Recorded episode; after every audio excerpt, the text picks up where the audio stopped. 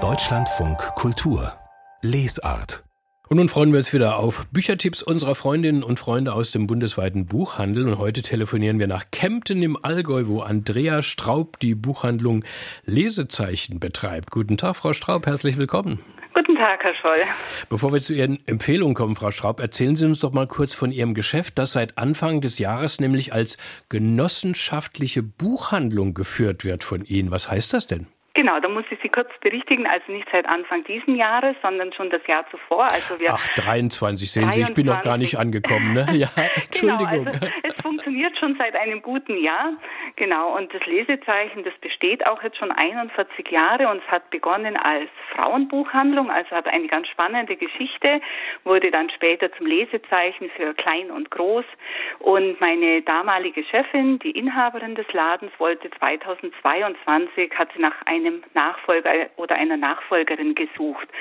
Leider hat sich da nichts Passendes gefunden und nachdem die Kunden das so beklagt haben, dass wir aufhören möchten, äh, sind wir auf die Idee gekommen, eine Genossenschaft zu gründen. Das heißt, sozusagen äh, Kundinnen und Kunden können Anteil zeichnen und das klappt anscheinend gut. Genau, genau. Also es hat schon ein bisschen Vorlauf, muss sich mit diesem Genossenschaftsverband natürlich äh, in Verbindung setzen. Es wird viel auch verlangt, was man alles vorweisen muss. Aber wir haben dann durch unsere Kunden haben wir Genossen gefunden, die da praktisch eine äh, Geldeinlage, eine Finanzeinlage gemacht haben und so konnten wir ab Januar 23 als Genossenschaft starten und was zuvor halt auf einer auf ein paar Schultern lastete die ganze Verantwortung, hat sich jetzt einfach auf mhm. mehreren Schultern verteilt. Ich bin Vorstandsvorsitzende, habe aber noch zwei Damen im Vorstand, die mich unterstützen und auch wir haben einen Aufsichtsrat und Genossen, die uns in ja in vielerlei Bereichen unterstützen.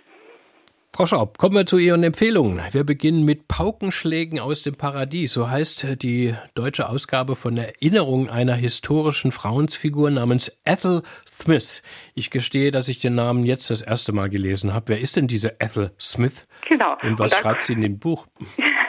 Genau, also da kommen wir eben auf die Ursprünge unseres äh, des Ladens. Also das, bei uns immer noch ein bisschen zieht sich das noch wie ein roter Faden auch durch, dass wir immer noch äh, für die Rechte der Frauen auch einstehen und da auch immer Literatur haben. Und das war jetzt ein Buchvorschlag oder eine Buchvorstellung von einer Genossin im Spätherbst. Ich habe den Namen vorher auch noch nicht gehört. Und da geht es eben um eine Frau, die Ethel Smythe, die ist 1858 geboren und äh, ist eine der ersten, äh, ja, die in Leipzig, hat die äh, Komposition studiert und musste sich das aber wirklich erkämpfen, erzwingen. Also sie, ähm, die Ethel Smith wächst in der Grafschaft Kent auf, in so einer ja, typischen viktorianischen Familie. Der Vater war Generalmajor und ähm, sie hatte das Glück, dass sie von einer deutschen Gouvernantin erzogen wurde, sie und ihre Geschwister. Und die Gouvernante hatte in Leipzig Klavier studiert. Und dieser Einfluss dem wird es wohl zuzuschreiben sein, dass äh, die Essel unbedingt in Leipzig Musik studieren wollte, was die Eltern natürlich nicht erlaubten. Aber die kleine Ethel war schon in jungen Jahren sehr widerspenstig und hat sich das dann 1877 mit einem Hungerstreik und äh, hat alle familiären Aktivitäten bestreikt und hat sich das praktisch erzwungen und nahm dann tatsächlich in 1877 in Leipzig das äh, Studium zur Komposition auf. Genau. Und äh, noch kurz, also dieses, äh, ähm, diese, dieses Konversation, dieses äh, Studium war jetzt nicht so toll, wie sie sich das vorgestellt hat, aber sie nahm sehr intensiv an dem Kulturleben in mhm. Leipzig teil und hat so viele Menschen kennengelernt, die, wie Clara Schumann, Edward Grieg, Brahms. Frau Straub, Frau Straub, es läuft ein bisschen die Zeit weg. Ich habe ja, gerade ja. so eine kleine Pause gemacht, weil ich dachte, jetzt sagen Sie, was Sie, warum Sie das Buch so toll finden. Wissen Sie, jetzt haben wir ganz viel über Ethel Smith gehört und das ist wirklich interessant. Genau. Aber das sind ja Erinnerungen von ihr. Das heißt, sie schreibt also selbst sozusagen, ne? Nein, äh, schreiben, also genau, die, die ähm, Ethel Smith, die hat selber sechs Erinnerungsbücher geschrieben, aber die Hetty Feilhauer hat aus diesen sechs Büchern dieses ah, Buch zusammengestellt. So, so wird genau. ein Schuh draus, weil das genau. war nicht so ganz ersichtlich. Als ich, als ich das äh, auf dem Cover las, dachte ich, ist das, sind das jetzt Ihre Erinnerung herausgegeben?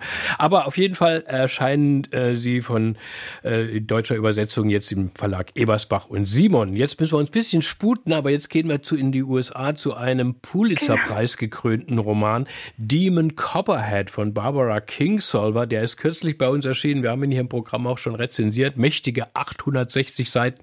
Die Kritik ist vollauf begeistert. Sie auch, Frau Straub? Genau, ich auch. Und ich muss sagen, mir hat der Vertreter, der Verlagsvertreter das Buch in die Hand gedrückt und hat gesagt, äh, weil man erschrickt ja erstmal, wenn man so einen dicken Brocken vor sich hat, das geht unseren Kunden ja auch so, dann muss man schon ein bisschen Überzeugungsarbeit leisten, dass man dieses Buch äh, kauft. Und äh, er hat recht, das Buch hat einen Sog und äh, man, man man denkt natürlich an David Copperfield, der Namensgeber von dem äh, von dem Buch und äh, ist ja auch eine ähnliche Geschichte. Auch äh, das Kind wächst in Armut auf und man denkt, will man sowas lesen? Ja, man will das lesen, weil dieser dieser Demon, der arrangiert sich einfach mit diesen schwierigen Situationen. Es, und äh, das macht einfach auch Hoffnung. Dieses Buch, ja, das hat mich jetzt die letzte Woche immer begleitet. Überall, wo ich war, habe ich das Buch mitgenommen und jede Sekunde genutzt, um das zu lesen. Ich habe es mir hingelegt für den nächsten Urlaub. Ja, genau. Auf jeden Fall ähm, erscheint es jetzt, äh, wo, wo erscheint es? Ja, genau, bei DTV ist DTV. es erschienen. Und jetzt haben wir noch kurz Zeit für aber auch ein kleines, kurzes Buch, äh, nämlich ein Kinderbuch haben Sie noch ausgewählt. Das kleine Wildschwein und die Krähen, verfasst ja. von Franz Hohler und der Illustratorin Katrin Scherer. Die beiden sind schon sehr berühmt für ihre genau. Duoarbeit, ihre mit solchen Tiergeschichten. Und ist das wieder so ein zauberhaftes Buch? Ich finde auch, es ist wirklich zauberhaft. Also vor allem die Illustrationen, ich meine, die Geschichte, es geht um Freundschaft, wie Freunde sich helfen, aber die Illustrationen sind so, man möchte dieses kleine Wildschweinchen wirklich am liebsten drücken, so bezaubernd wurde das gezeichnet und illustriert.